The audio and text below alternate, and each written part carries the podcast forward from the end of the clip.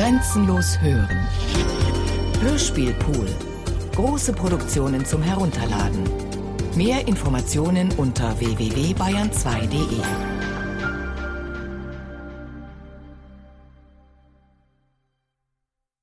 Nicht immer ist das Ende nahe herbeigekommen. Robert Musils Roman Der Mann ohne Eigenschaften blieb ein Fragment, wenngleich eines mit einem Gesamtumfang von etwa 1600 Seiten. Der Nachlass umfasst mehr als 6000 Seiten. Verbürgen will ich mich dafür nicht, gezählt habe ich es nicht persönlich. Aber auch die meisten Leserinnen und Leser kamen bei ihrer Lektüre nicht zum Ende der Skizzen, seiner Varianten, seiner theoretischen Überlegungen, so könnte es vielleicht so kommen, dass im Hören vollendet wird, was beim Lesen nur den wenigsten bisher gelungen ist. Der Mann ohne Eigenschaften Remix. Ein zwanzigteiliges Hörspielprojekt des Bayerischen Rundfunks. Eine große Produktion der Abteilung Hörspiel und Medienkunst. Ein seit Jahren geplantes und jetzt gesendetes Projekt, Gesamtlaufzeit 19 Stunden, 20 Minuten und 17 Sekunden. Im Programm Bayern 2 Radio mit den Wiederholungssendungen sogar rund 40 Stunden. Und hier und jetzt und heute in diesem Studio die Macher, die Berater, die Planer, die Realisatoren, die Autoren dieses Radioexperiments am Mikrofon. Ich lade Sie, meine Damen und Herren, zu einem Werkstattgespräch mit den Robert Musil-Experten ein und freue mich über meine Gäste im Studio, Katharina Agathos, Klaus Bulert, Karl Corino, Walter Fanta und Herbert Kapfer. Eigentlich sollte ich Ihnen diese Musil-Experten zu Beginn unseres Gesprächs einzeln vorstellen. Das mache ich nicht. Visitenkarten hier zu präsentieren würde zu lang dauern. Ich beschränke mich zunächst auf Karl Corino. Er war von 1985 bis vor zwei Jahren Leiter der Literaturabteilung im Hessischen Rundfunk. Das allein begründet seine heutige Anwesenheit noch nicht völlig. Karl Corino hat nach der gemeinsam mit Elisabeth Albertsen erarbeiteten Katalogisierung des Musil-Nachlasses in Rom, das war etwa 1966 und 67, zahlreiche Publikationen verfasst, unter anderem erschien im letzten Jahr der vielgerühmte Band Robert Musil, eine Biografie. Robert Musil ist an diesem Stoff gescheitert. Mehr als 20 Jahre lang schrieb er, arbeitete, kommentierte er seine Niederschriften Mann ohne Eigenschaften. Karl Corino, warum eigentlich? Hm. Wenn man das in ein paar Sätzen sagen könnte, hätte ich keine 2000 Seiten schreiben müssen. Robert Musil war in der Tat, wenn man ihn auf die Schwierigkeiten beim Fortgang seines Buches ansprach, sich der Gefahr des Scheiterns jederzeit bewusst. Aber er sagte zu seinem eigenen Trost, vielleicht auch zu dem seiner Gesprächspartner, ich hoffe, dass ich auf einer höheren Ebene gescheitert bin als die meisten meiner Zeitgenossen.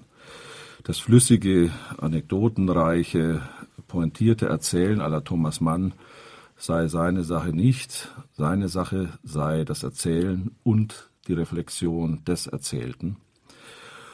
Und das ist wahrscheinlich die Krux, an der er letztlich gescheitert ist. Wenn man sich die frühen Fassungen seines Buches ansieht, vor allem die Zwillingsschwester, zu der wir ja große zusammenhängende Textteile aus der Mitte der 20er Jahre haben, dann sieht man, dass das Buch, wie Ernst Kaiser, ein mittlerweile längst verstorbener Muselforscher, sagte, wahrscheinlich eine Blutwurst geworden wäre. Nicht zuletzt deshalb, weil der Sexualmörder Moosbrugger und seine Tat sehr im Mittelpunkt äh, gestanden hätte. Es gab zunächst eine sehr enge äh, Beziehung zwischen dem musischen Helden, der wechselnde Namen hat, und diesem Mörder. Diese Nähe hat sich im Lauf der Zeit nicht vergrößert, sondern im Gegenteil, die Distanz wurde größer. Und wenn man dann aber die weitere Entwicklung ansieht, hin zu Mann und Eigenschaften, dessen erster Band ja im Dezember 1930 erschienen ist, dann sieht man, dass das reflektorische Element immer weiter in den Vordergrund tritt, dass große essayistische Kapitel die Handlung des Romans immer wieder unterbrechen, kommentieren und dann auch auf höherem äh, Niveau weiterführen sollen. Und diese Integration der erzählerischen Teile und der essayistisch-reflektorischen Teile war ein ungeheuer mühsames Geschäft und im Lauf des Lebens wuchs das essayistische Material, das Entwurfsmaterial immer weiter an und drohte schließlich das Erzählen zum Stillstand zu bringen. Es gibt noch viele andere Gründe. Letztlich ist ein solches Phänomen natürlich ein Syndrom der unterschiedlichsten Faktoren, gesundheitliche Probleme. Musil hatte seit seinem 20. Lebensjahr eine Syphilis, die damals noch nicht therapierbar war ein wahnsinniger Bluthochdruck, ein Magen- und Leber- und Gallenleiden, eine fortwährende Finanzkrise seit den frühen 20er Jahren, seit die Inflation das Vermögen der Familie äh, ruiniert hatte. All diese Dinge kamen natürlich erschwerend hinzu, aber letztlich meine ich doch, dass die Probleme der Gestaltung das Buch dann letztlich zu einem Faststillstand gebracht haben. Ein Faststillstand, bei dem es allerdings sehr bewegt zugeht. Hatte denn Robert Musil Hoffnung, dass sein Werk irgendwann, irgendwie, als Fragment komplett veröffentlicht wird? Sie sprachen eben die Finanzkrise an. Es gab ja Freundeskreise, die für ihn gesammelt haben, vor allem nach der Zeit, nach der der Rowold Verlag in Bankrott ging, in der Zeit, in der dann Beermann Fischer Deutschland verlassen musste.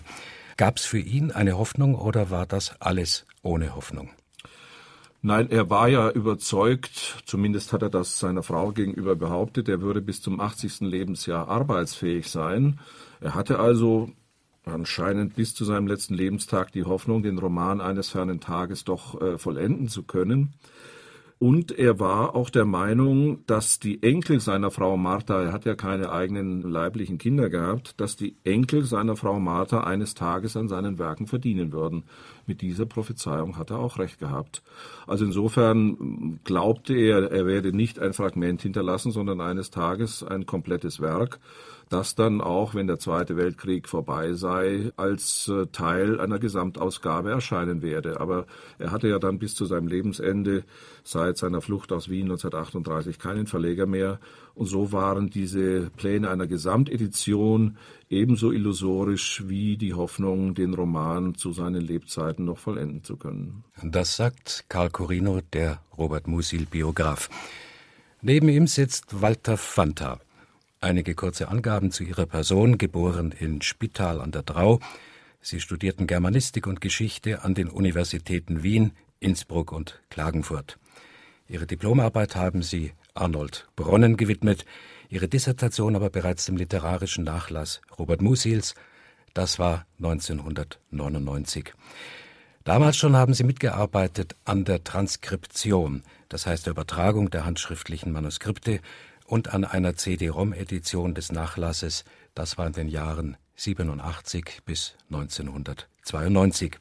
Sie waren der Lektor an den Universitäten in Ungarn und in Rumänien, seit 1999 Mitherausgeber und Hauptmitarbeiter des Editionsprojekts Kommentierte digitale Gesamtausgabe Robert Musil am Robert Musil Institut in Klagenfurt. Wie kam eigentlich der Student Walter Fanta an Robert Musil? Ja, das war eigentlich Zufall. Ich hatte von Musil damals kaum etwas gelesen und bin von meinem Chef Friedbert Aspetsberger eingeladen worden, an diesem Transkriptionsprojekt mitzuarbeiten für eine bezahlte Arbeit. Und ich bin dann bei Musil äh, hängen geblieben und hänge bis heute und mache Musil jetzt seit bald schon 20 Jahren. Wie kann ich mir das vorstellen bei dieser gigantischen Stoffmenge? Ich möchte Ihnen gerne etwas erzählen, was ich eigentlich mache mit Mosil, weil mir das selber manchmal merkwürdig erscheint, dieses Tun. Ich bin ein Frühaufsteher und begebe mich regelmäßig, also zwei, drei Meter vom Bett zum Computer und beschäftige mich mit einzelnen Manuskripten aus dem Nachlass. Das ist also der Beginn meines Arbeitstages. Vor dem Frühstück oder nach dem Vor Frühstück? Vor dem Frühstück mit Kaffee. Und zwar habe ich das Manuskript in einer guten Reproduktion vor mir und die Transkription, die also schon lang publiziert ist in digitaler Form und versuche noch genauer zu sagen, als es bisher möglich war, was das ist, wohin es gehört, äh, wann es entstanden ist und was man damit machen kann. Diese drei Fragen. Nicht? Und die dritte Frage, die läuft darauf hinaus, ist dieses Nachlassmanuskript eines, das den Leser interessiert? Ist es eines, das man also im Editionsprozess zum Lesetext erheben kann und versuchen sollte zu veröffentlichen oder anders und besser zu veröffentlichen, als das bisher geschehen ist? Wie viel Zeit haben Sie denn gebraucht, seine Handschrift verstehen zu können und seine Korrekturen entziffern zu können? Die Handschrift Musils ist zwar keine besonders schwer zu lesende, er hat eigentlich nicht äh, extra hässlich geschrieben, aber die Struktur seiner Manuskripte ist ihm eine sehr, sehr komplizierte.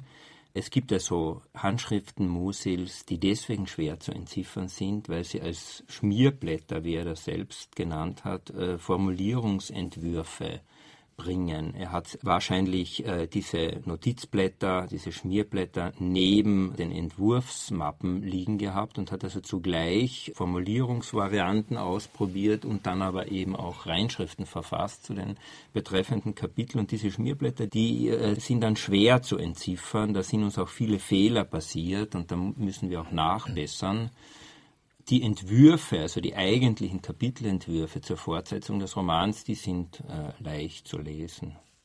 Robert Musil war Ingenieur, er war zugleich ein hochdekorierter Militär im Ersten Weltkrieg, bekam viele Auszeichnungen. Welche Rolle spielt denn in der Terminologie, in der Sprache eine technische oder eine militärische Denkstruktur und Sprachstruktur? Also das Technische spielt sicherlich eine sehr, sehr wichtige Rolle. Nicht Musil war eben einer der Autoren, die keine philologische oder geisteswissenschaftliche oder schöngeistige Ausbildung hatten zunächst, sondern da überwiegt das Reale, das Realgymnasium, das Militärische. Und Musil ist als Belletrist irgendwie dann ein Autodidakt auch, nicht? Also einer, der zunächst vom Technischen und vom Handwerklichen im weitesten Sinn auch ausgeht. Nicht? Man könnte ihn als Ingenieurdichter bezeichnen. Es gibt auch in seinen Texten oder in seiner Arbeitsweise das Bestreben, Schreiben so aufzufassen, dass es etwas Ingenieurhaftes hat, sich also vom Stoff zu distanzieren, den Stoff nicht zu wichtig werden zu lassen, so eine handwerkliche Einstellung zu haben, zu sagen, das bin ich, das geht mich aber nichts an, was ich da mache, das ist ein Werkstück, das ich da erzeuge. Das gibt es bei ihm auch. Das wird aber überlagert von anderen Motivationen. Walter Fanta aus Klagenfurt über die Sprache Robert Musils. Zwei weitere Gäste, Katharina Agathos, Herbert Kapfer, auch hier ein paar kurze Anmerkungen. Herbert Kapfer ist, das wissen viele, Leiter der Abteilung Hörspiel und Medienkunst im Bayerischen Rundfunk. Was nicht alle wissen, er ist Herausgeber der Intermedium Records. Zahlreiche Bücher hat er vorgelegt zu den Themen Expressionismus, Dada und Exil. Viele Aufsätze im Übrigen zu Medientheorie und Medienkunst und mit Peter Weibel zusammen war er Initiator der Medienkunstbiennale Intermedium II in Karlsruhe. Katharina Agathos, Germanistik, Komparatistik, das ist vergleichende Literaturwissenschaft, Psychologie, Produzentin, Dramaturgin, Lektorin in der Abteilung Hörspiel und Medienkunst des Bayerischen Rundfunks. Beide, Katharina Agathos und Herbert Kapfer, haben dieses große Radioprojekt miteinander realisiert und mit einem Gast, den ich noch später vorstellen werde. Herbert Kapfer, wie entstand denn überhaupt die Idee, Robert Musil als Grundlage heranzuziehen für eine Prüfung, ob daraus ein Radioprojekt entstehen kann. Eine im Prinzip klassische Situation für diese Art von Arbeit, wie wir sie machen in der Dramaturgie, Hörspiel und Medienkunst. Eines Tages äh, konfrontierte mich Katharina Agathos mit der Frage, wieso wir eigentlich nicht als nächstes Großprojekt Robert Musis Mann und die Eigenschaften angehen würden. Und ich hatte da zunächst mal bestimmte Vorbehalte, die vor allem mit der Unabgeschlossenheit des Romans zu tun hatten und auch der Komplexität überhaupt, die bei diesem eben unabgeschlossenen Werk ganz entscheidend eine Rolle spielt. Und in diesem Gespräch, das vielleicht 20 oder 30 Minuten gedauert hat, sind aber im Prinzip schon, das kann man aus heutiger Sicht zwei Jahre, zwei Monate später sagen, die Strukturen gelegt worden, ist eigentlich das Konzept im Groben entwickelt worden, wie man so ein Projekt wie der Mann und die Eigenschaft eben doch machen könnte, nämlich als ein Hörspiel, so sind wir damals in diesem Gespräch verblieben, in einer offenen Form, also nicht eine sozusagen eine geschlossene Form, wo man eben, wie wir das gemacht haben bei Zauberberg oder Also keine Dick, dramatisierte Lesung. Keine dramatisierte Lesung, keine Hörspielbearbeitung im klassischen Sinn, sondern eben eine Herangehensweise, die dieser Unabgeschlossenheit und dieser Offenheit äh, Rechnung trägt. Und das ist ein gigantisches Projekt, natürlich aufgrund des Materials. Ist klar gewesen damals, das geht mit drei, vier Stunden nicht im Programm.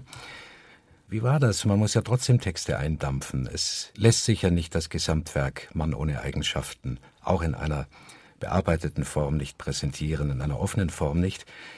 Ab wann stand fest, wie groß das Projekt wird? Mit nahezu 20 Stunden.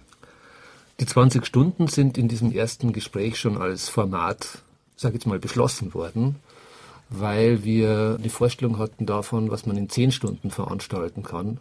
Zauberberg und Moby Dick spielten für uns da eine eine wichtige Rolle, die Produktionen, die wir vorher realisiert hatten. 20 Stunden war eine noch vorstellbare Dimension, zumindest zu diesem Zeitpunkt. Frau Agathos, welche Rolle spielte denn das Publikum? So eine Frage, die in diesen Tagen immer populärer wird. Für wen macht ihr das? Wenn man diese Texte liest, an welches Publikum denken dann die Bearbeiterinnen und Bearbeiter? Das Projekt drehte und wendete sich ja viele Male. Aber von Anfang an war klar, dass es eben genau nicht jetzt für ein hochspezialisiertes Kulturpublikum ist. Natürlich weiß man, dass es jetzt äh, im weitesten Sinne kulturinteressierte Leute sein müssen, die, die dann auch das Radio einschalten, wenn da der Mann ohne Eigenschaften Remix im Programm steht. Aber es war tatsächlich so, dass wir gedacht haben, es müsste eigentlich sowas sein zwischen Soap Opera und Unidiskurs. Also dass es beide Pole eigentlich auf jeden Fall auslotet und auch beide Pole bedient. Und ich meine, der Mann ohne Eigenschaften ist ein sehr komplexer Stoff, der zahlreiche hochdifferenzierte Exkurse und Essays ja auch beinhaltet. Aber er ist auch ein Stoff, der tatsächlich von Sex and Crime lebt. Und da äh, war auf jeden Fall klar, dass das auch eine ganz spannende Geschichte einfach ist. Gut, jetzt könnte ich natürlich suggestiv sagen, der Mann ohne Eigenschaften in all dieser fragmentarischen Form ist ein Stück Weltliteratur. Weltliteratur braucht sich eigentlich nicht zu legitimieren, schon gar nicht gegenüber den Verächtern solcher Weltliteratur. Die Frage aber an Herbert Kapfer. Es war von Anfang an klar, es wird nicht nur ein Radioprojekt, es wird viel mehr.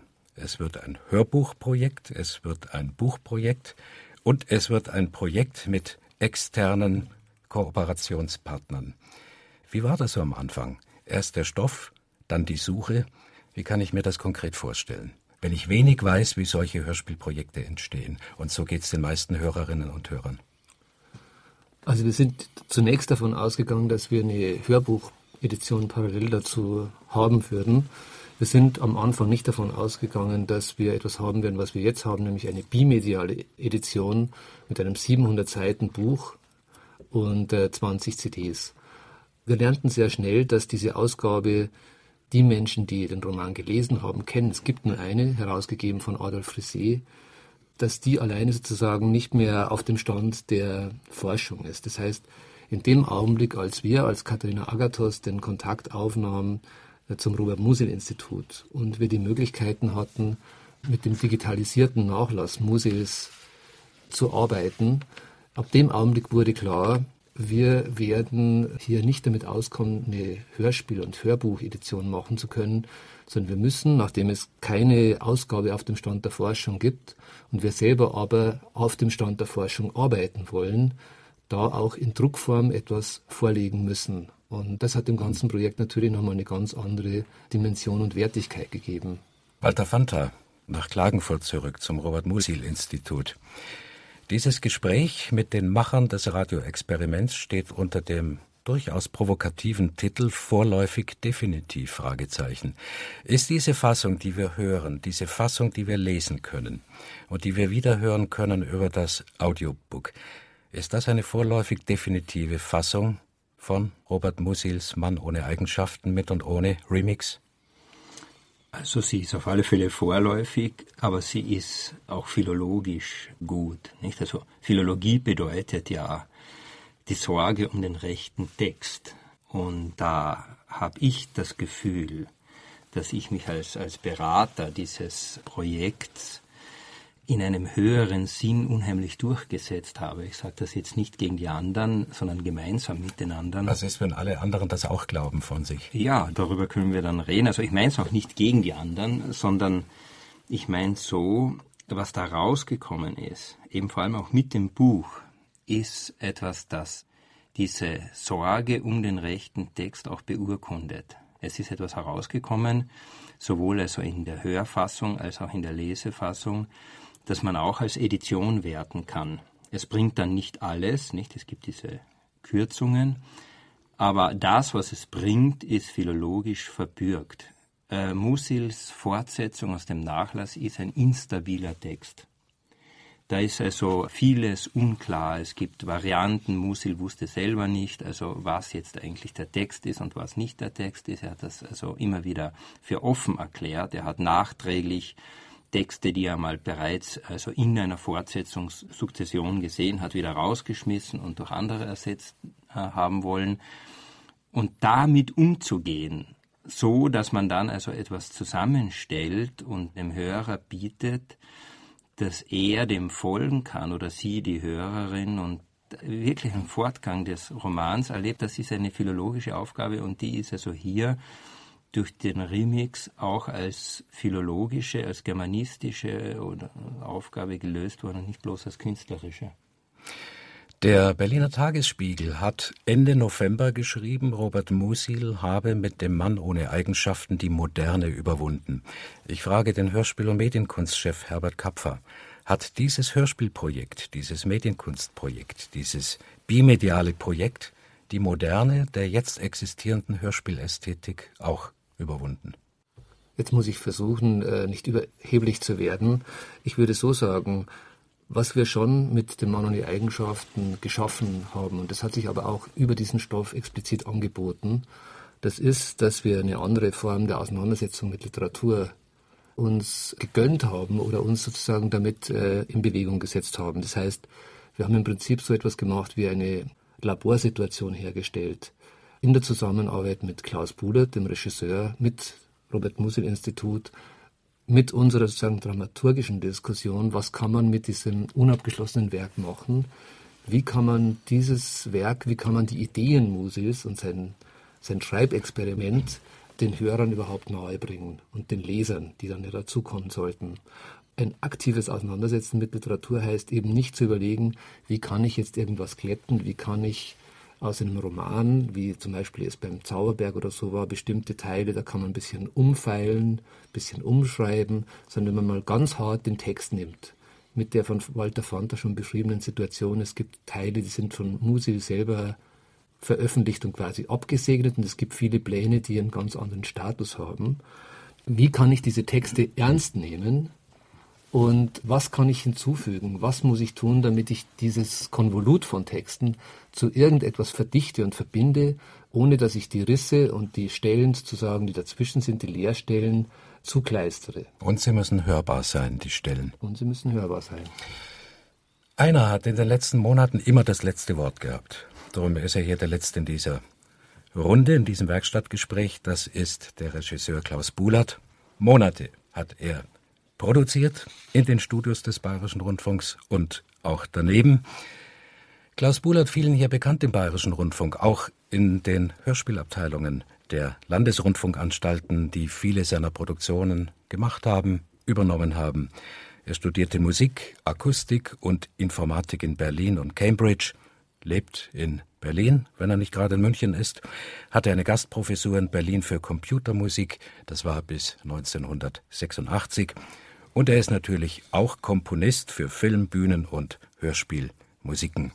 Nebenbei, Regisseur Herbert Kapfer hat es erwähnt, Moby Dick, vor einem Jahr eine gigantische Produktion im Bayerischen Rundfunk. Er sagte, in meinem Leben kann ich mir nicht vorstellen, noch einmal an eine so große Produktion zu gehen. Nun kam es anders.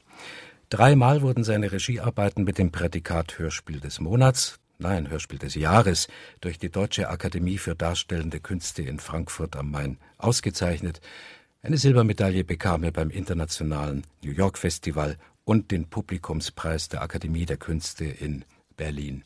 Wir haben ein bisschen was gehört über Robert Musil, die Textvorlagen, die Fragmente, die unterschiedlichen Ansätze, die Arbeit an der Sprache. Angst davor, dies zum Klingen zu bringen? Der Ausdruck, dass ich sozusagen das letzte Wort hatte und den letzten beißen ja bekanntlich die Hunde, der ist sehr richtig. Aber ich möchte ihn noch etwas abwandeln. Die Letzten hören auch wie die Hunde und das ist ein sehr positiver Aspekt, weil sie nämlich scharf hören und einen Text anders untersuchen, als er in der Literaturwissenschaft untersucht wird. Und einen Text zu überprüfen mit Schauspielern im Studio ist immer eine sehr spannende Angelegenheit und einen solchen Text zu überprüfen anhand des gesprochenen Wortes und der Überprüfung des Ohres ist auch eine wunderbare und spannende Angelegenheit, eigentlich das letzte Abenteuer, was für einen Hörspielregisseur heutzutage noch möglich ist. Und dieses Abenteuer habe ich natürlich gerne in Kauf genommen, auch wenn ich zehn Stunden vorher Moby Dick produziert habe. Ich habe gerade vorhin... Also Was ja keine zehn Stunden waren, sondern etliche Monate, ein halbes Jahr ja. Studioarbeit. Und ich habe vorhin gerade zu Herrn Corino gesagt, ich habe ihn in Berlin getroffen, als er seine Biografie in Berlin vorstellte von Robert Musil. Ich habe mich nicht zu erkennen gegeben, weil ich eigentlich nicht über biografische Daten an den Text kommen wollte, sondern über die reine Textanalyse mit den Schauspielern und das Hören. Er hat mich dann dazu verleitet, sich doch zu lesen, vorher zu lesen und deshalb sind bestimmte Dinge hineingeflossen. Aber eigentlich wollte ich den Text rein von der Regisseur, als Regisseur von der Analyse her ja. noch einmal auf dessen Wirkung. Gehören Sie zu den prüfen. Menschen, zu den Menschen, die sagen, irgendwann habe ich Robert Musil versucht zu lesen. Ich gehöre dazu, ja. Ich habe Robert Musil Anfang der 70er Jahre versucht zu lesen. Ich bin bei Seite 300, glaube ich, stecken geblieben und habe gesagt, äh, nein, nein, nicht wieder. Es ist dann doch etwas später gekommen. Dreimal zehn. Zehn war ja wohl Musils Lieblingszahl. 20 Stunden nach 30 Jahren bin ich wieder zu dem Text gekommen und habe ihn, wie gesagt, versucht, hier umzusetzen. Man könnte jetzt fast ein Enneagramm oder ähnliches daraus entwickeln, aber ganz so weit gehen wir nicht mit der Esoterik. Ich würde im Gegenteil ganz trivial, ganz konkret wissen, diese Produktion für den Regisseur Klaus Buhlert, wie viel Zeit des Lebens hat er investiert dafür? Also ich muss sagen, äh, ich habe sehr viel Zeit investiert, sehr viel mehr als für alle anderen Produktionen. Was heißt das konkret? Ich habe jeden Tag an dieser Produktion seit Beginn etwa zwölf Stunden bis 15 Stunden gearbeitet. Seit Beginn heißt seit einem Dreivierteljahr? Seit einem Jahr. Und äh, habe geschnitten in der letzten Zeit ungefähr zwölf bis 15 Stunden, inklusive in meinem Urlaub, den ich mit meiner Familie in Frankreich verbracht habe, offiziell Inoffiziell hat ihn meine Tochter mit meiner Frau verbracht. Ich habe am Schreibtisch gesessen bis in die Nacht geschnitten. Herbert Kapfer, Katharina Agathos, über zwei Jahre nebenbei investiert in das Buch. Herr Corino, Ihre Biografie, wie viel Zeit haben Sie investiert? Recherchiert habe ich seit 1966, geschrieben habe ich seit 1997. Und Walter Fanta, wie gesagt, seit seinen Jahren als Student Robert Musil verfallen. Ja, ja. Klaus Bullert, ein kurzer Blick in die Besetzungsliste dieser Produktion. Besetzungsliste der Schauspielerinnen und Schauspieler. Wer steht da drauf und warum? Ja, es stehen natürlich Schauspieler drauf, erstmal, mit denen ich zum Teil sehr gut zusammengearbeitet habe. Besetzung ist bei mir immer eine große Problematik. Ich quäle mich sehr, ehe ich einen Schauspieler mit einer Rolle besetze, weil ich daran glauben muss und weil ich in diesem Fall natürlich noch zwei sehr adäquate Mitentscheider hatte, die sich auch sehr gut auskennen in Besetzungen und denen ich natürlich auch äh, vertraue und mir deren Meinung erstmal sehr gut anhöre, bevor ich sie verwerfen kann oder akzeptiere. Und in diesem Fall war es natürlich ein großes Wagnis, einen solchen Text, eine, eine solche Textdimension in einen Schauspielermund zu transportieren. Also Schauspieler, die nicht gewohnt sind, hochkomplizierte Satzstrukturen, die zum Teil mit 25 Kommata über anderthalb Seiten gehen, die sich der Nähe der Person durch Komplexheit des Textes annähern, ist eine sehr interessante und zugleich äh, fast eine dilemmahafte Konstruktion, die jeden Schauspieler ja. zum Weinen bringt. Und das muss man natürlich berücksichtigen, wenn man hier hochkomplizierte und zugleich nicht sehr dramatische konzeptionelle Ideen Musils versucht in einen beinahe dramatischen Kontext zu bringen. Und Gut, das ist die Begründung. Ja. Jetzt kommen die Namen. Äh, es gibt viele, die ich da nennen könnte. Also erstmal möchte ich den Ulrich nennen, den der Ulrich Mattes gesprochen hat. Agathe, die Uli Meier, natürlich an erster Stelle den Musil selber, eingeführt und hervorragend gesprochen durch Manfred Zapatka, der immerhin auch das kleine Kunststück vollbringt, das Fabulieren des Textes, das Fabulieren der Grundvoraussetzungen dieses Textes, der Grundideen und auch das Beschreiben des Nachlasses in einer schauspielerisch wirklich nachvollziehbaren Form zu vollziehen. Sepp Bierbichler als Moosbrugger, für mich der Moosbrugger ohnehin, der mir auch ganz wunderbar gefällt. Susanne Wolf als Clarisse, Michael Rotschopf als Walter und so weiter und so fort. Eine Besetzungsliste, die ich so weiterführen könnte und jeder kennt eigentlich die Namen. Die und nun, nun hat Walter Fanta auf der Fahrt von Klagenfurt nach München zu diesem Werkstattgespräch bisher sieben Stunden dieser Produktion gehört. Erster Höreindruck. Wie ging es Ihnen? Ja, es, äh, Sie schnaufen so. Ja, es beginnt einmal eigentlich mit etwas sehr Überraschendem. Nicht? Also für mich war das nicht überraschend, aber ich war unheimlich neugierig, wie das dann kommt. Und zwar zuerst einmal haben wir äh, nicht den Beginn des Romans, sondern wir haben Überlegungen, Notizen Musils, die ja so zur Vorgeschichte gehören. Und das ist aus einem Nachlass. Und dann beginnt überhaupt erst der Roman. Dann, ich habe das auch verglichen mit einer Produktion des Hessischen Rundfunks, die bei 2001 erschienen ist als MP3-CD, gelesen von Wolfram Berger. Und ich habe es auch verglichen mit äh, einer Theateraufführung oder zwei Theateraufführungen von Jürgen Keizig in der Josefstadt in Wien und in Klagenfurt, der Mann ohne Eigenschaften am Theater.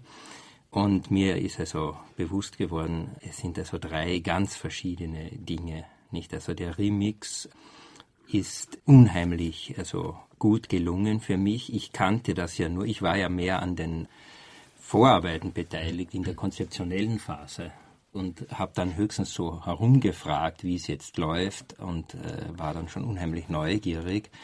Und was den stärksten Eindruck hinterlassen hat, ist der Nachlass. Da gibt es etwas drinnen, das ist ein Highlight. Da gibt es also Moosbrucker, der wird vorgeführt, nicht? Also äh, Moosbrucker erfährt man als Leser immer nur indirekt, weil er alleine ist in einer Zelle. Und wir erfahren dann, also als Leser des Romans, äh, etwas über Moosbrucker, wo wir nicht wissen, wer weiß das überhaupt und wie kommen wir zu diesen Gedanken Moosbruckers. Und dann gibt es im Nachlass einen Entwurf, wo Moosbrucker vorgeführt wird bei einer Kartenpartie. Und das ist also im Remix drinnen, diese Kartenpartie-Situation, wo Moosbrucker irgendwie direkt zu Wort kommt auch, in seiner ganzen Banalität auch entzaubert ist. Und dann auf einmal hören wir die Stimme von Elfriede Jelinek. Und Elfriede Jelinek habe ich dann so empfunden, das ist eigentlich auch die Clarisse irgendwie. Wir haben also die Clarisse bisher als Moosbrucker äh, Interpretin. Die einzige, die sich dann zum Schluss noch interessiert für diesen schon auf seine Hinrichtung wartenden. Die Clarisse wird ja in dem Roman irgendwie zur zweiten Erzählerin. Nicht, weil äh, für Moosbrugger nur mehr sie sich interessiert. Sie möchte also den befreien und macht sich also sein Schicksal zu eigen. Und dann hören wir Elfriede Jelinek. Und Elfriede Jelinek ist für mich sozusagen die Fortführung der Clarisse, ne, die also das Moosbrugger Motiv aufnimmt und in die heutige Zeit, in die heutige äh, Situation bringt. Und wie das eingebaut ist in das Ganze, das, das hat mich unheimlich beeindruckt. Das gibt ihm einen unheimlichen zusätzlichen mhm. Wert. Wir sprachen vorhin schon davon, dass natürlich zu den Fragmenten viele Additionen hinzukamen aus anderen Federn, Auseinandersetzungen mit Robert Musil und seinem Stoff. Herbert Kapfer, die Frage, wer kam denn überhaupt in die engere Auswahl, an diesem Projekt als Autorin, als Autor mitzuarbeiten? Elfriede Jelinek hatte zugesagt, bevor der Literaturnobelpreis an sie verliehen wurde. Wie war es bei den anderen? Und wer sind die anderen? Also insgesamt, wenn man den Remix als Hörbuch und das Buch sich anschaut, dann sind es 15 Autoren, die beigetragen haben. Wobei unter Autoren eben auch zum Beispiel Walter Fanta mit subsumiert ist, der in dem Buch auch mit Aufsätzen vertreten ist. Für uns war von Anfang an klar, dass wir auf, ich jetzt mal drei Namen herausgreifen, auf drei Leute auf alle Fälle zugehen wollten. Das war Karl Corino, das war zum zweiten Alexander Kluge und zum dritten Elfriede Jelinek. Bei Karl Corino ist es aus schon genannten Gründen sehr naheliegend. Bei Alexander Kluge ist es schon etwas äh, komplizierter. Wer sich mit dem Werk von Alexander Kluge auseinandersetzt, der wird überall und verstreut Spuren und Spurenelemente finden. Es gibt eine ganz eine ganz, ganz starke Beeinflussung im Werk Kluges, das auf äh, Robert Musil zurückgeht, aber die ist nicht so vordergründig und nicht so schnell erkennbar. Das dritte, Elfriede Jelinek, äh, eine Autorin, mit der wir schon seit etlichen Jahren in einem intensiven Arbeitskontakt stehen. Sie hat mehrere Hörspiele für den Bayerischen Rundfunk geschrieben. Unter anderem Jackie, ausgezeichnet mit dem Hörspielpreis der Kriegsblinden 2004. Genau, und äh, Elfriede Jelinek hatten wir zunächst gefragt, ob sie sich lieber in Gesprächsform beteiligen würde oder einen eigenen Text beitragen. Und die erste äh, Reaktion von äh, Elfriede Jelinek war ganz klar, sie würde also ein Gespräch nicht unbedingt so gerne führen wollen, aber sie könnte sich vorstellen, eine Paraphrase, einen Text zu schreiben zu der Figur von Moosbrucker mit der Begründung, denn ich liebe ja Mörder. Und äh, dieser Text, den sie gerne machen wollte, aber nicht unter Zeitdruck, war aber drei Monate später da und ist zweifellos einer der eindrucksvollsten Monologtexte in den letzten zwei Jahren, die man von Elfriede Jelinek kennengelernt hat. Nun gab es also diese unterschiedlichen Textschichten, die Kommentare, alles das, was auf Robert Musil zurückging. Es gab dann natürlich die Auseinandersetzung mit Musil und es gab eine dritte Form, das waren die bereits angesprochenen Gespräche. Mitarbeiter der Abteilung Hörspiel und Medienkunst haben sich mit dem Mikrofon hinbegeben zu Gesprächspartnern. Wie ist denn dann die Montage entstanden? Also nicht die Montage im Studio, wir kommen gleich nochmal zum Regisseur. Wie ist zunächst mal das Projekt entstanden, aus dieser wahnsinnigen Materialflut zu sagen, dies wird ein Projekt für 20 Stunden? Katharina Agathos. Also da muss man vielleicht noch mal kurz ausholen. Es war gleich von Anfang an klar, dass wir auch eine O-Ton-Montage eben da geplant haben. Unter anderem aber auch deshalb, weil wir gleich zu Beginn, also eigentlich in diesem von Herbert Kapfer schon erwähnten ersten 20 bis 30-minütigen Gesprächs, das im September 2002 äh, stattfand, da kam gleich als eine der ersten Ideen auf, doch Leute damit einzubeziehen, Interviewpartner, um äh, bestimmte Textstellen auch zu straffen und nacherzählen zu lassen. Da war eigentlich noch gar nicht so die Rede jetzt von einem literaturwissenschaftlichen Kommentar, sondern eigentlich mehr wirklich da ähm, eben bestimmte Textstellen, die vielleicht ausufernd sind, irgendwie anders darzustellen, über O-Ton darzustellen. Dieses Vorhaben, das mutierte dann bei uns innerhalb der Abteilung dann irgendwann äh, zur O-Ton-Fantasie. Also wir haben das dann immer O-Ton-Fantasie genannt, weil uns irgendwann klar geworden ist, das, was wir uns da äh, wünschen, werden wir so genau in der Form wahrscheinlich nicht kriegen. Und gleichzeitig gab es eine parallele Entwicklung und zwar ähm, eben die, dass wir die CD-ROM vom Robert-Musel-Institut Klagenfurt kennengelernt haben mit dem Nachlass. Das muss man jetzt noch erklären. Das haben wir ganz zu Beginn gesagt. Das ist diese fantastische CD-ROM-Fassung. Aber ja. was ist so fantastisch daran? Also es ist, äh, der Nachlass wurde digitalisiert und ist alles auf einer CD-ROM. Also Herr Fanta, Sie müssen mich da bitte berichtigen, falls ich jetzt da in irgendwelchen Details nicht ganz korrekt bin. Ist jetzt alles richtig. Aber ich denke, es ist der gesamte Nachlass Robert Musils. Der ist transkribiert worden und mit unzähligen Querverweisen verlinkt. Das heißt also, man kann zum Beispiel eine Stichwortsuche eingeben. Wir haben das auch mal äh, durchgespielt. Also man kann äh, einfach mal das Stichwort Chaos eingeben. Da gibt es dann irgendwie vielleicht 6000 Treffer oder so. Oder man kann Schnitzel eingeben. Da gibt es dann immerhin einen Treffer. Diese CD-ROM bildete dann die Grundlage für die Auswahl der Nachlasstexte. Und um jetzt da wieder anzuschließen, wo ich vorhin war, also das hat sich dadurch, dass wir die CD-ROM kennengelernt haben, dann eben stark gewandelt, das Projekt. Also der Nachlass wurde immer wichtiger und das Remixen aus dem Nachlass eben doch mit Original-Musil-Texten wurde dann doch auch nochmal wichtiger als die sogenannte O-Ton-Fantasie. Gleichzeitig haben wir aber auch festgestellt, dass es unzählige Themen gibt zu denen Literaturwissenschaftler oder auch Regisseure oder auch Autoren ganz, ganz interessante, zeitgemäße Zugänge haben. Also Alexander Kluge zum Beispiel bedauert immer noch, dass es keinen Film gibt, kein Filmprojekt bedauert es wirklich. Also ich habe ihn so verstanden, dass äh, es ihm eigentlich darum geht, um die Möglichkeit eines Filmes. Also er hat diesen den den eine Filmfantasie. Genau, eine Filmfantasie und er hat den den viel gerühmten äh, Möglichkeitssinn Robert Musils eigentlich äh, auch zu einem Thema gemacht für einen ungedrehten Film und zahlreiche Filmmöglichkeiten entworfen, die dann auch damit hört nämlich unser Remix auf mit diesen äh, vielen Filmoptionen die O-Ton-Fantasie, die Filmfantasie, das Ganze in einem Projekt, das MOE-Projekt hier hieß, im Bayerischen Rundfunk am Rundfunkplatz. Großes Projekt seit zweieinhalb Jahren hat es die Hörspielabteilung intensiv bestimmt, obwohl sie auch andere Projekte noch hatte und davon nicht zu wenig. Klaus Bullert, Originalton, Textvorlagen, und dann die Kontrolle im Studio, ob das funktioniert, ob die Montage funktioniert, ob die Texte akustisch funktionieren. Wie oft waren Sie verzweifelt? Kein Kommentar.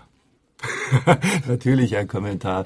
Äh, Wie tief? Ich war, Wie oft? Ich war, ja, ich war oft am Rande, am Rande einer Überlegung zu sagen, das ist nicht machbar.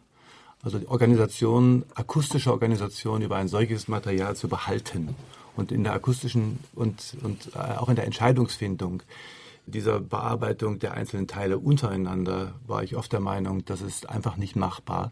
Und ich muss sagen, da habe ich natürlich durch Katharina Agathos und Herbert Kapfer auf der einen Seite eine große Hilfe gehabt. Sie haben mich nämlich immer bei der Stange gehalten und motiviert. Das war das literarische Kriseninterventionskommando. Das war das literarische Kriseninterventionskommando, ja, und aber gleichzeitig wurde mir natürlich wie der rasende Esel die Distel vors Maul gehalten und äh, so gelang es mir mit viel, viel Material, vielen Disk- und Tonkonserven äh, letztlich da anzukommen, dass die beiden eine Möglichkeit äh, mir wirklich geschaffen haben, damit fertig zu werden mit der praktischen Arbeit. Mhm die in sehr guter Weise vorbereitet wurde durch alle Beteiligten, die hier am Tisch sitzen. Gegenkontrolle beim Distelvorhalter Herbert Kapfer.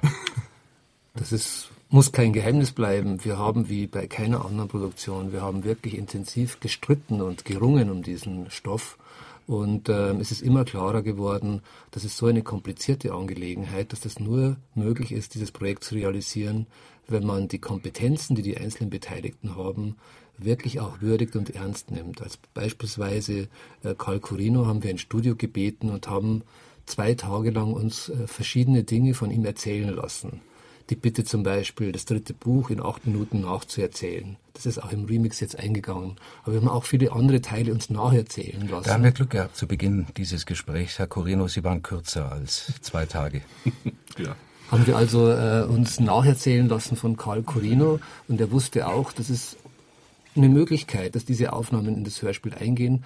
Ob wir es dann wirklich nehmen würden, das würde sich später entscheiden.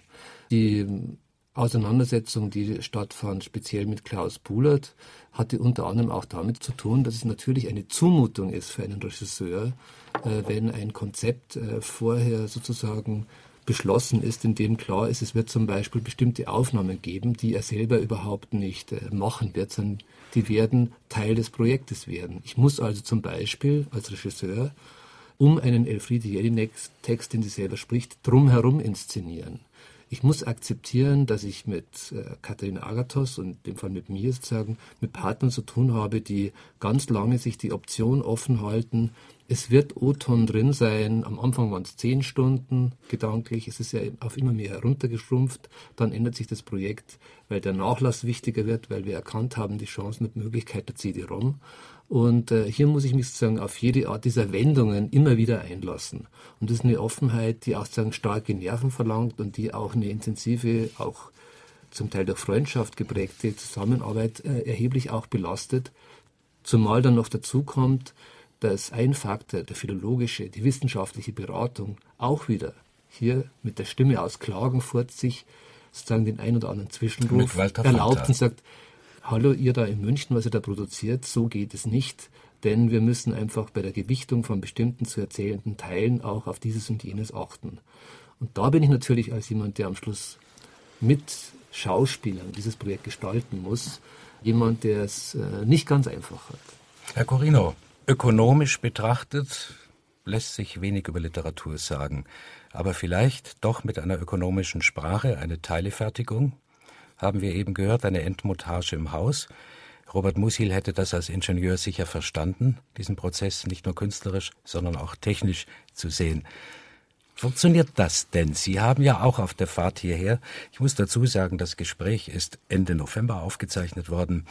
Inzwischen, am 6. Januar, ist das große Projekt fast zum Abschluss gekommen für die Hörerinnen und Hörer. Aber das Buch kennen Sie noch kaum, gehört haben Sie doch schon etwas. Ja, ich glaube, dass die akustische Form, die der Mann ohne Eigenschaften gefunden hat, eine Rechtfertigung des öffentlich-rechtlichen Systems ist. Ich glaube, dass wir nur mit solchen Projekten eigentlich rechtfertigen können, dass die Hörer Gebühren zahlen. Und ein zweites Wort. Ich glaube, dass Musil auf die akustische Gestalt seines Textes immer großen Wert gelegt hat. Er hat nicht nur von dem damals neuen Medium des Rundfunks gerne Gebrauch gemacht, auch weil es natürlich Honorare dafür gegeben hat, aber auch weil er gemerkt hat, dass er den lebendigen Response des Publikums braucht.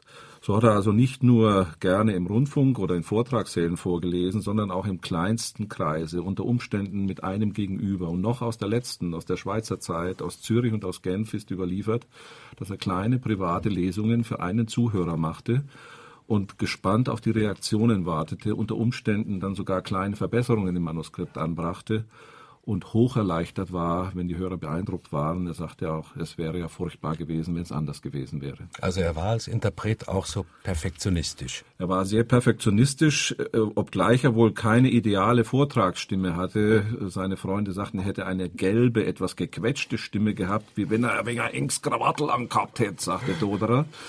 Also insofern glaube ich, sind wir mit dem Stimmenmaterial, das Klaus Bullert ausgewählt hat, sehr viel besser bedient. Aber dass die akustische Gestalt sozusagen die Nagelprobe des Textes war, darüber war sich Musel immer im Klaren. Er hatte bestimmte Lieblingskapitel, wie das Bibliothekskapitel, das er gerne und oft vorgelesen hat. Und es ist sehr schade, dass ich keine einzige Tonkonserve von damals aus den späten 20er, frühen 30er Jahren erhalten hat. Entweder waren die Sendungen live oder sie gingen auf Wachsplatte, die dann dem Zahn der Zeit nicht standgehalten haben. Die Frage, die ich ganz persönlich hier den Einzelnen in diesem Werkstattgespräch stellen möchte, wir haben viel gehört, weshalb und wie Robert Musil produziert wurde. Warum ist dieses Projekt für die Zukunft wichtig? Warum spielt oder soll Robert Musil, Mann ohne Eigenschaften, Remix, für die Zukunft literarisch eine solche Rolle spielen? Also ich frage Sie, wo ist das Stück am stärksten verankert in einer Gesellschaft, die heute ganz andere Probleme hat als Robert Musil damals? Ich glaube, äh, dass Musils Werk nach wie vor von einer hohen Aktualität und in vielen Punkten nicht überholt ist. Nehmen Sie das berühmte Generalsekretariat der Genauigkeit und Seele. Musil meint, dass viele Probleme der heutigen Menschheit daher rühren, dass es nicht zu einer idealen Synthese zwischen den Hemisphären äh, Gefühl und Intellekt kommt. Und nehmen Sie ein so äh, perverses Phänomen wie den Terrorismus. Hier haben Sie im Grunde ein Beispiel für eine solche misslungene Synthese.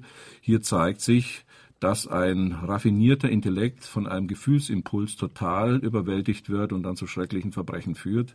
Sie können dieses Phänomen wirklich mit Musils äh, fehlgeschlagenen Synthesen eindeutig er erklären. Oder nehmen Sie das Problem der Identitätsdiffusion und der Eigenschaftslosigkeit. Äh, wenn Sie einen amerikanischen Soziologen wie Sennett nehmen, dann finden Sie Thesen, die sich sehr eng mit denen Musils berühren weil er sagt, die heutige äh, Identitätsdiffusion, schwieriges Wort, und Eigenschaftslosigkeit des modernen Angestellten hängt natürlich aufs engste mit der Arbeitswelt zusammen, die es nicht mehr erlaubt, eine solche Identität auszubilden.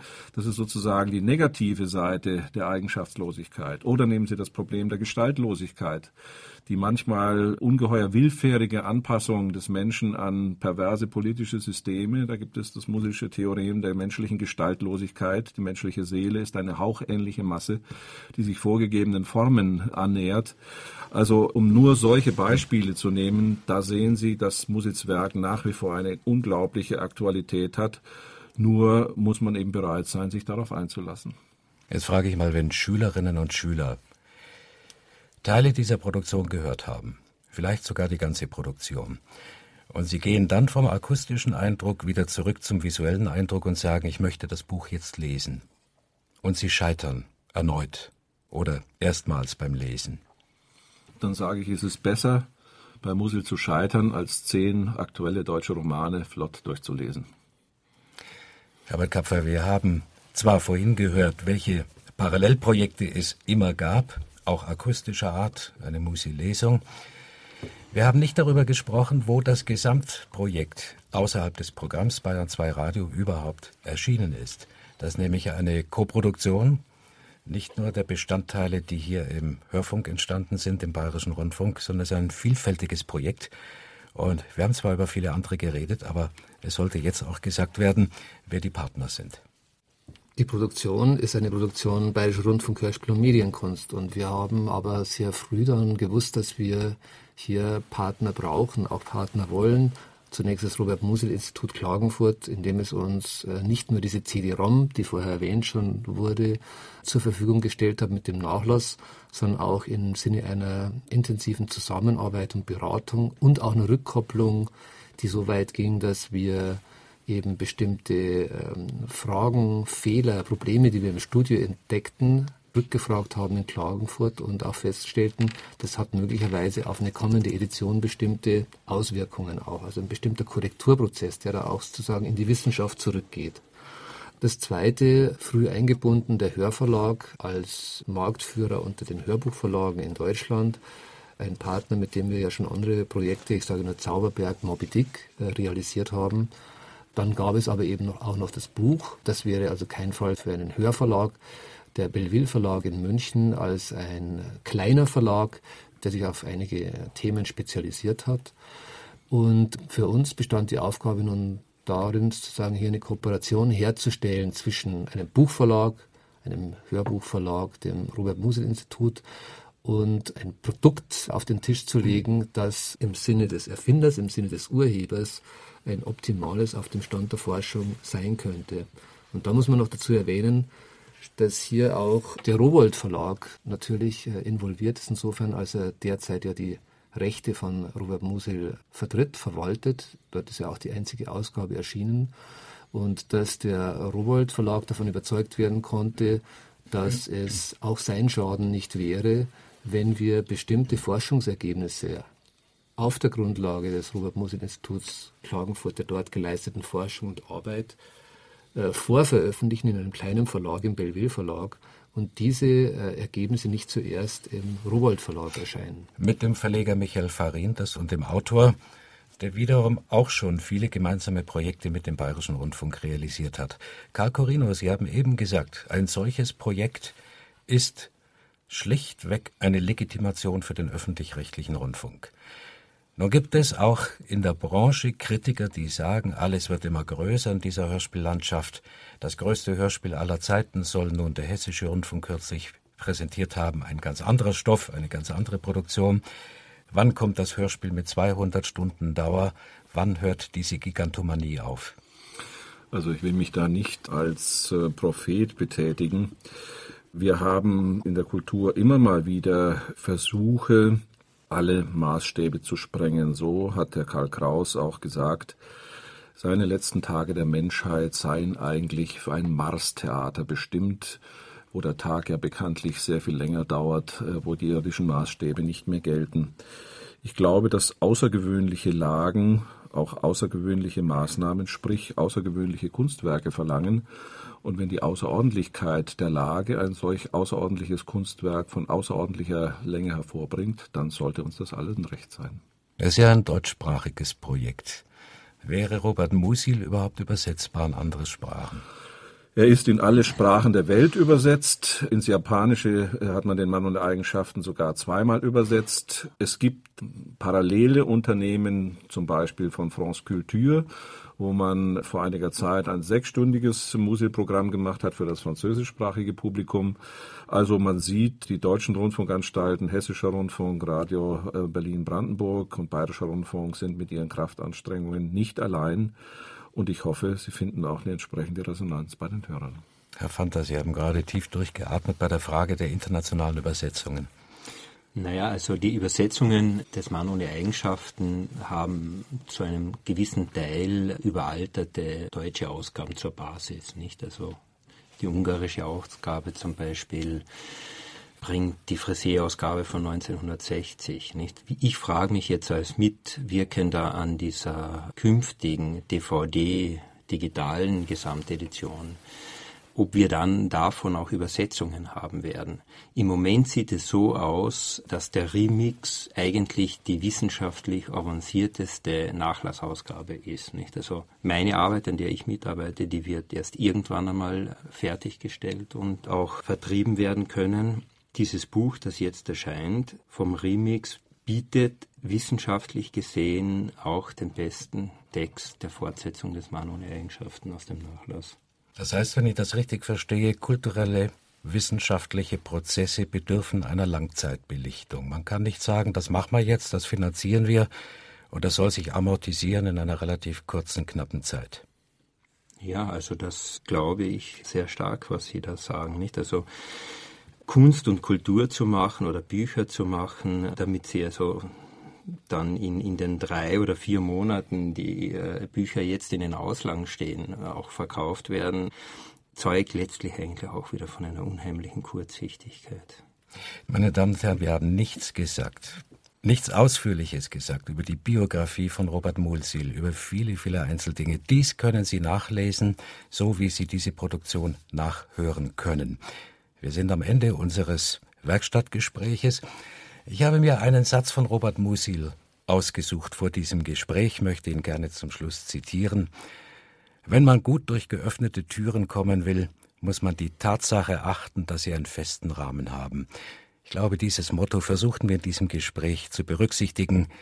Katharina Agathos, meine Herren, herzlichen Dank für die Teilnahme an diesem Werkstattgespräch.